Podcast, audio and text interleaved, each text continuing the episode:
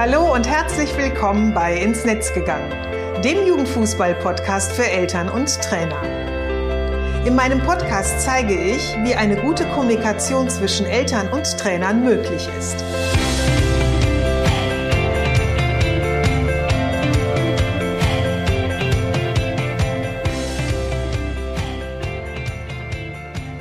Susanne Amar und helfe TrainerInnen, eine Kommunikation auf Augenhöhe mit den Eltern ihrer SpielerInnen aufzubauen, um ein Team zu werden. Denn nur als Team kann man gewinnen. In meinem Podcast profitierst du von meinen Erfahrungen und denen meiner GesprächspartnerInnen. Gemeinsam betrachten wir Themen im Kinder- und Jugendfußball aus den verschiedenen Blickwinkeln. Hör rein und hol dir direkt umsetzbare Tipps, die dich weiterbringen. Und danke, dass du diese Podcast-Folge mit deiner Community teilst. Herzlich willkommen zur Podcast-Episode 71. Der letzte Monat stand bei mir ganz im Zeichen von Vorträgen und Workshops und damit auch Kontakt und Austausch mit vielen Trainerinnen und Jugendleitungen aus dem Amateurfußball wie auch aus dem Nachwuchsfußball. Und in diesen Gesprächen, da sauge ich immer alle Infos, die ich bekommen kann, auf wie so ein nasser Schwamm. Denn die Fragen, die mir von den TeilnehmerInnen gestellt werden oder die Erfahrungen, die sie mit mir teilen, sind die Themen, die auch dich und viele andere im Kinder- und Jugendfußball interessieren. Und zu ihnen teile ich super gerne mein Wissen mit dir, damit du eben von meinen Erfahrungen profitierst und gleichzeitig aber auch Ideen und Impulse bekommst, die du dann eben relativ schnell in deiner Arbeit umsetzen kannst. Und ähm, heute habe ich so ein Thema mitgebracht, über das doch immer wieder sehr heiß diskutiert wird. Und zwar sagte mir ein Trainer aus einer U19-Mannschaft Folgendes. Für mich stehen absolut die Spieler im Fokus. Ich rede nur noch mit denen, sie sind meine Ansprechpartner und nicht die Eltern. So eine ähnliche Erfahrung habe ich auch gemacht, als unser Sohn Fußball gespielt hat. Mit mir hat der Trainer in der U17 und U19 überhaupt nicht mehr gesprochen. Obwohl ohne mein Dazutun es unser Sohn alleine gar nicht geschafft hätte, dieses ganze Pensum zu halten. Nämlich neben dem benötigten Fahrdienst, dass er pünktlich auf dem Fußballplatz stehen konnte, war ich auch schnell mal die Ernährungsberaterin oder der Mentalcoach, die Physiotherapeutin und auch schon mal die Sparringspartnerin beim Laufen. Um nur mal so ein paar Beispiele ähm, aufzuzeigen und dir mal so zu verdeutlichen, ähm, ja, was eben ich so erlebt habe, als unser Sohn in dem Alter war. Diese oder ähnliche Aufgaben kommen auf Eltern zu, wenn ihr Kind in einem NLZ oder in einer sehr leistungsorientierten Mannschaft spielt. Und dennoch, wie gesagt, höre ich es immer wieder von einigen Trainern aus Nachwuchsleistungszentren oder aber Trainern, die sehr leistungsorientierte Mannschaften trainieren, dass sie ab der U17 den Blick komplett auf die Spieler richten. Sie machen keinen Elternabend mehr, wenn sie überhaupt einmal gemacht haben, und führen auch kaum noch Gespräche mit den Eltern. Ihr direkter Ansprechpartner ist der Spieler, da er alt genug und für sich selbst verantwortlich ist. Ja, da ist was dran, klar, und das kann man auch so sehen. Man kann aber auch den Blickwinkel weiten und schauen, welche Vorteile Eltern denn auch bieten. Und das sind einige, wenn man es richtig macht, nämlich transparent informiert und für sich vor allem entscheidet, dass man ihre Unterstützung auch haben möchte, dass man sie zum Teil des Teams macht. Denn da sind sie ja eh. Daher möchte ich dir gerne in dieser Episode zeigen, wie sich die Verantwortung mit dem Alter verschiebt, dass du den Spielern noch erfolgreicher machen kannst, wenn du das Potenzial der Eltern wirklich gut nutzt und dass sich auch die Aufgaben der Eltern in den älteren Mannschaften verändern. Lass uns mal mit dem ersten Punkt beginnen. Ich habe ihn genannt Verantwortung versus Verantwortung. Also für mich gab es immer so einen Leitspruch, als unser Sohn in der U14 ins NLZ wechselte. Du schnürst dir viermal die Woche die Fußballschuhe, du stehst viermal die Woche auf dem Platz, du hast jedes Wochenende ein Spiel und damit weißt du am besten, wie dein Fußballalltag aussieht. Unser Sohn war für seinen Sport selbstverantwortlich und mit zunehmendem Alter habe ich auch immer mehr an ihn abgegeben. Denn ich bin wirklich ein sehr großer Fan davon, entsprechend des Alters und auch der Entwicklung seinem Kind eigenverantwortliche Aufgaben zu überlassen. Ich finde es nämlich ganz wichtig, es in den Bereichen zu stärken, auf die es einfach direkten Einfluss hat. Damit lernt es. Es lernt Fehler machen zu können. Es lernt aus Fehlern heraus und es findet auch heraus, wie es selbstwirksam Dinge verändern kann. Und das finde ich einfach für die Entwicklung sehr, sehr wichtig. Und ähm, gerade im Sport erlernen Kinder oder in einem Mannschaftssport erlernen Kinder so viele soziale Kompetenzen, die einfach auch neben dem Fußballplatz so einen Mehrwert haben und ja, so wichtig einfach sind. Bei uns sah das dann so aus, dass unser Sohn für seine Trainingsklamotten die Trainingszeiten im Blick haben, die entsprechende Leistung natürlich auf den Platz bringen, weil ich habe damit nichts zu tun, ich stehe da ja nur nicht oder ich stand da ja nur nicht.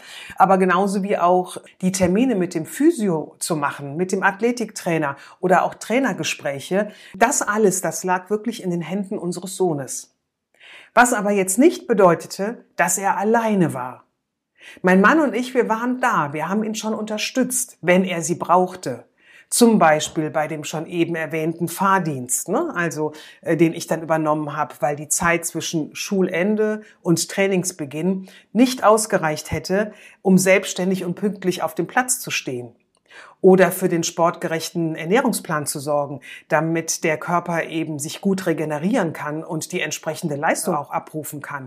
Oder auch die Reha-Maßnahmen nach Verletzungen zu planen, beziehungsweise dabei zu unterstützen, dass sie umgesetzt werden können, um schnell wieder in der Startelf stehen zu können. Ich halte es für einen Fehlschluss, nur weil die Jungs auf die Volljährigkeit zusteuern, daraus zu schließen, dass sie jetzt für sich alleine verantwortlich sind, in Anführungsstriche gesetzt. Wie gesagt, für den sportlichen Bereich absolut. Also da sage ich ganz klar, das müssen die Jungs wirklich alleine machen. Das ist ihr Ding, sie wissen es am besten, sie kennen es. Und ähm, das ist auch eine Form von Entwicklung, die sie da auch ganz gut üben können. Also daher den sportlichen Bereich komplett in den Händen des Spielers zu lassen, finde ich Ganz, ganz wichtig. Doch als NLZ-Spieler muss das Leben extrem strukturiert sein. Das kann neben der Schule ohne Unterstützung oftmals sonst gar nicht funktionieren. Und geht der Spieler nicht auf das Internat des NLZs oder eben auf eine Kooperationsschule, dann ist das ohne Support von außen meist überhaupt nicht möglich. Daher tragen Eltern immer schon eine Mitverantwortung noch für ihr Kind, sobald es im NLZ spielt und sie sich auch eben dafür interessieren. Nur anders als bisher. Und ganz klar ist, je besser sie die kennen, die Aufgaben, die sie dort übernehmen können, ähm, desto erfolgreicher können sie ihren Teil einfach dazu beitragen.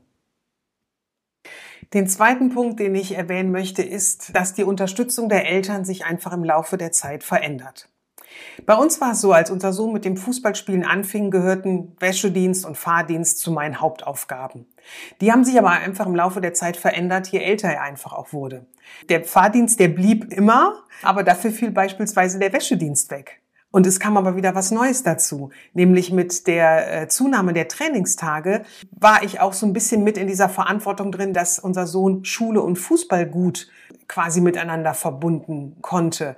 Und da war ich oft auch diejenige, die dafür sorgte, dass auch die schulischen Anforderungen, die an ihn gestellt wurden, dass die auch erfüllt wurden. Ne? Und habe ihn da auch immer wieder so ein bisschen drauf eingenordet und gesagt, du, ne, Hausaufgaben müssen noch gemacht werden oder denk mal für diese Woche äh, drüber nach. Du hast erzählt, ne, eine Arbeit wird geschrieben am Freitag, wie du dieses Lernen für die Arbeit eben halt auch noch gut in deine Trainingswoche mit, mit einplanen kannst. Also ähm, das war schon bei uns notwendig, denn was so die Schule anging, da hatte unser Sohn auch nicht ganz so große Lust, sich drum zu kümmern, wogegen er das Fußballerische, das hatte der wirklich ab der F-Jugend. Also mit dem ersten Tag, quasi seinem Einstieg in einem Verein, war, das war immer klar, den Fußball und alles, was dazugehörte, das hatte der super gut alleine im Blick und im Griff und da war bei uns gar nicht so viel vonnöten da noch irgendwie ähm, was sagen zu müssen oder mit unterstützen zu müssen. Das lief immer total super. Mit dem Wechsel jetzt in ein NLZ kamen weitere Aufgaben dazu. Und es war so ein bisschen schleichend, ohne dass ich wirklich wusste, welche Aufgaben sind das denn, die ich dann noch so zu erfüllen habe oder die ich erfüllen werde. Durch die körperliche Belastung, wie ich eben schon sagte, ne? als er einstieg, war das viermal in der Woche Training, jedes Wochenende Spiel, wurde zum Beispiel sehr schnell deutlich, dass die Ernährung auch auf dieses Pensum abgestimmt sein muss. Ich habe dazu auch einen interessanten Link gefunden, den ich dir in die Shownotes packe. Dann kannst du dazu auch noch mal ein bisschen was lesen.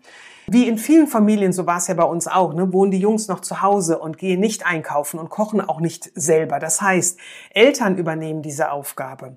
Und wenn sie jedoch nicht wissen, wie wichtig eine sportgerechte Ernährung für die Regeneration und für die Leistung ist, werden sie eben nicht von alleine drauf kommen oder es wie bei uns eben nur durch Umwege lernen. Also bei uns war so der Punkt erreicht, dass Joshua eine Phase hatte, wo er sehr oft Muskelverletzungen hatte. Und nach einigen Untersuchungen und Tests, die ich dann gesagt habe, die wir gerne mal machen lassen wollten, kam dann eben halt raus, dass er A, eine Unverträglichkeit hatte und B, wir eben nochmal verstärkt auf die entsprechende Ernährung geachtet haben, die eben wirklich diese Regeneration auch dann eben mit unterstützt. Also, Eltern können wirklich nur das Richtige in Anführungsstrichen Essen auf den Tisch bringen, wenn sie es auch oder wenn sie wissen, was das ist. Und gerade hier kommt der Familie, wie eben schon besprochen oder beziehungsweise erklärt, eine sehr große Aufgabe zu. Und ich finde es eben absolut falsch, dieses Potenzial ungenutzt zu lassen. Es unterstützt den Spieler, leistungsfähiger zu sein. Und auch die Sportmedizin weiß, dass einige Verletzungen durch eine entsprechende Ernährung verhindert werden können.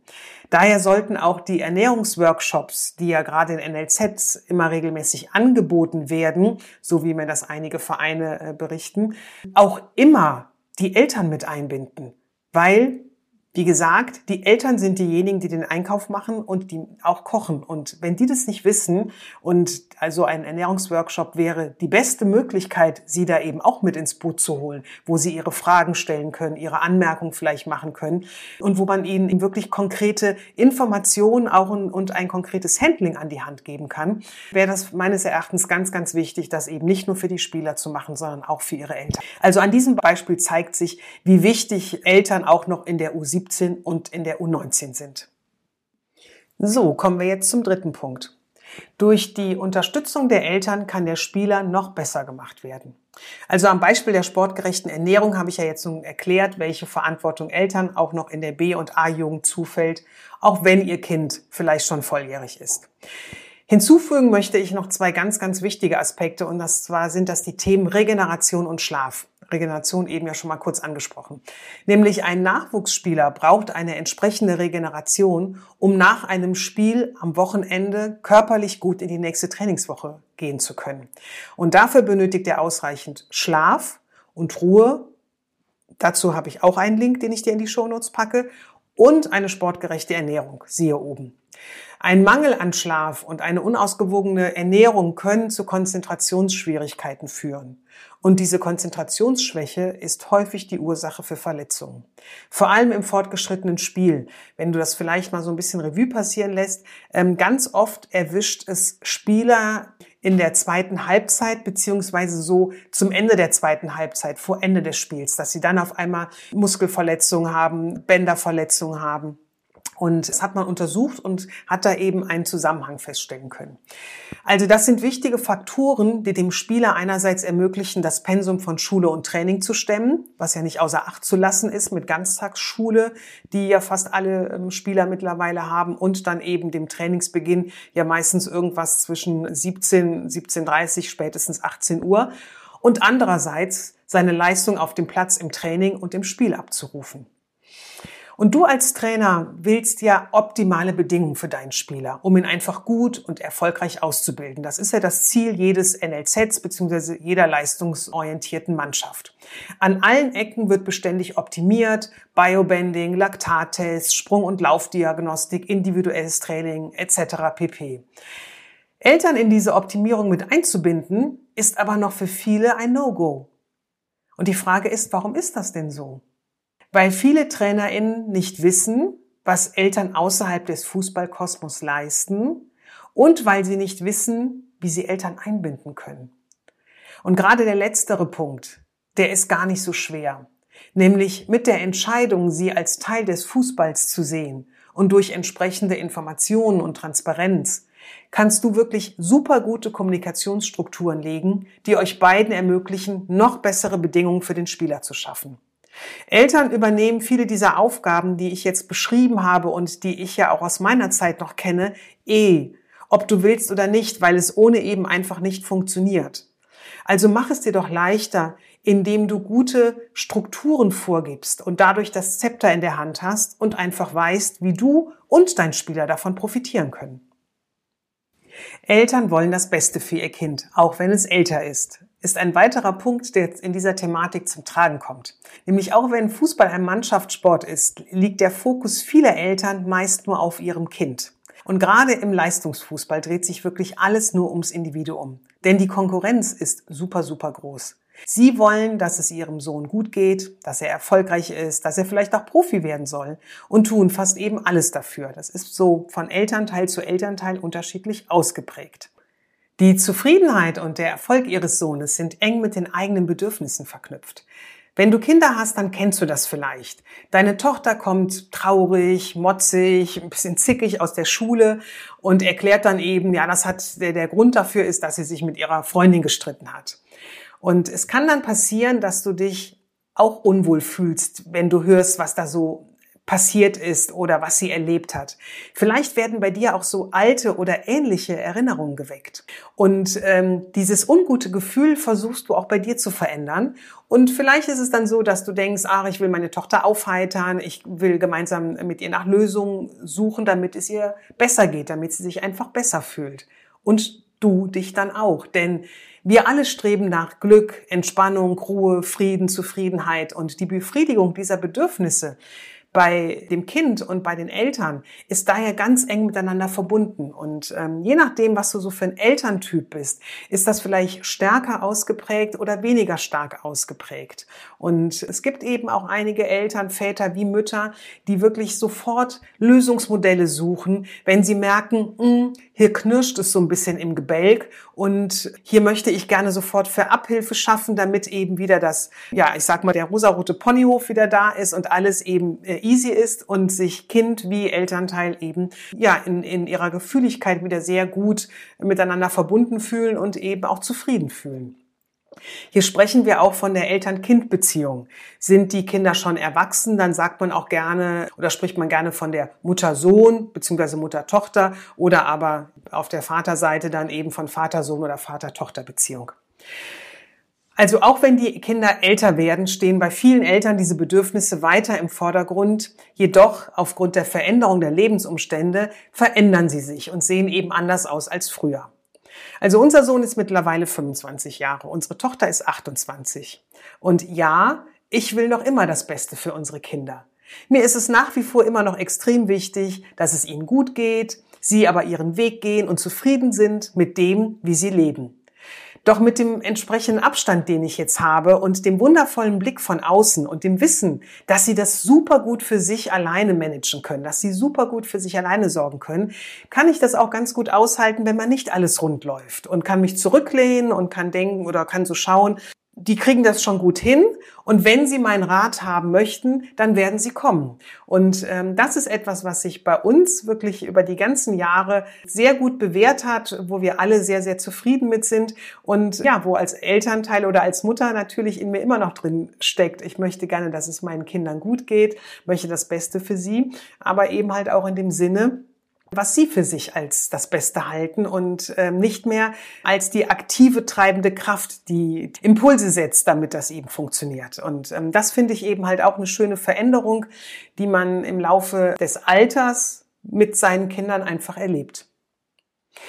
Den letzten Punkt, den ich noch erwähnen möchte und auch nur ganz kurz anreiße, weil der eigentlich relativ klar ist und sich einfach selbst erklärt, ist nämlich bis zur Volljährigkeit sind die Eltern die gesetzlichen VertreterInnen ihrer Kinder. Und in der U17 und oftmals auch noch zu Beginn der U19 sind viele Spieler noch nicht volljährig. Die sind noch nicht 18. Das bedeutet, dass ihre Eltern per Gesetz die Verantwortung für sie haben. Und alleine aus dieser Tatsache resultiert bereits, dass du sie nicht ignorieren solltest und aus den genannten Gründen eben einbinden solltest. Und wenn du dir das mal so ein bisschen verdeutlichst, müssen Verträge unterschrieben werden, muss eine Mitgliedschaft im Verein unterschrieben werden. Das müssen dann immer noch die Eltern machen oder mit unterschreiben. Also das ist dann eben ganz klar, dass es dann gesetzlichen Vertreter braucht und bis zur Volljährigkeit sind das die Eltern. Also das nochmal so ein bisschen für den Hinterkopf, was sie halt auch per Gesetz für eine Aufgabe haben.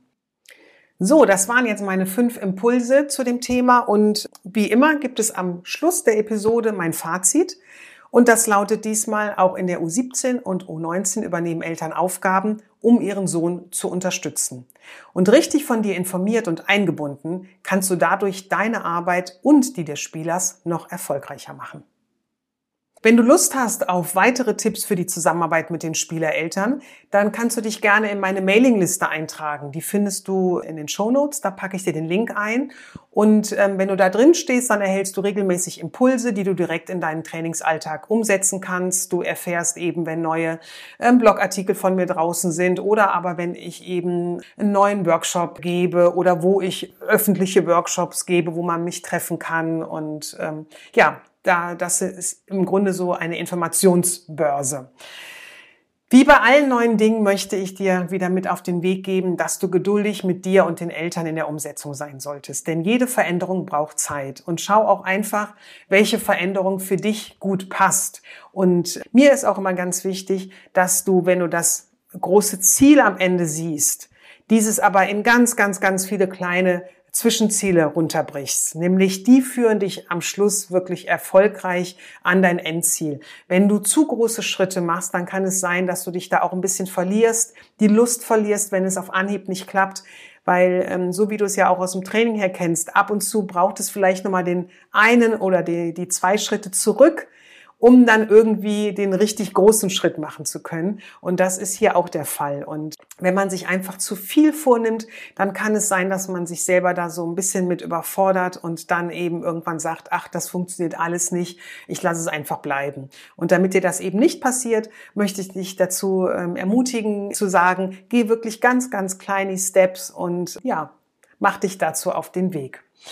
Den Artikel zur Episode nochmal zum Nachlesen findest du auf meinem Blog und den Link dazu wieder in den Show Notes. Und ähm, ja, wenn dir die Episode gefallen hat, dann teile sie gerne mit deiner Community. Denn so erfahren wieder mehr über das Thema und helfen, die Elternkommunikation im Kinder- und Jugendfußball zu verändern. Und wir sind bereits auf einem wirklich guten Weg. Doch da ist einfach noch ganz viel Luft nach oben und ich freue mich, wenn du mich dabei unterstützt. Schön, dass du heute dabei warst. Ich wünsche dir alles Gute und bleib gesund.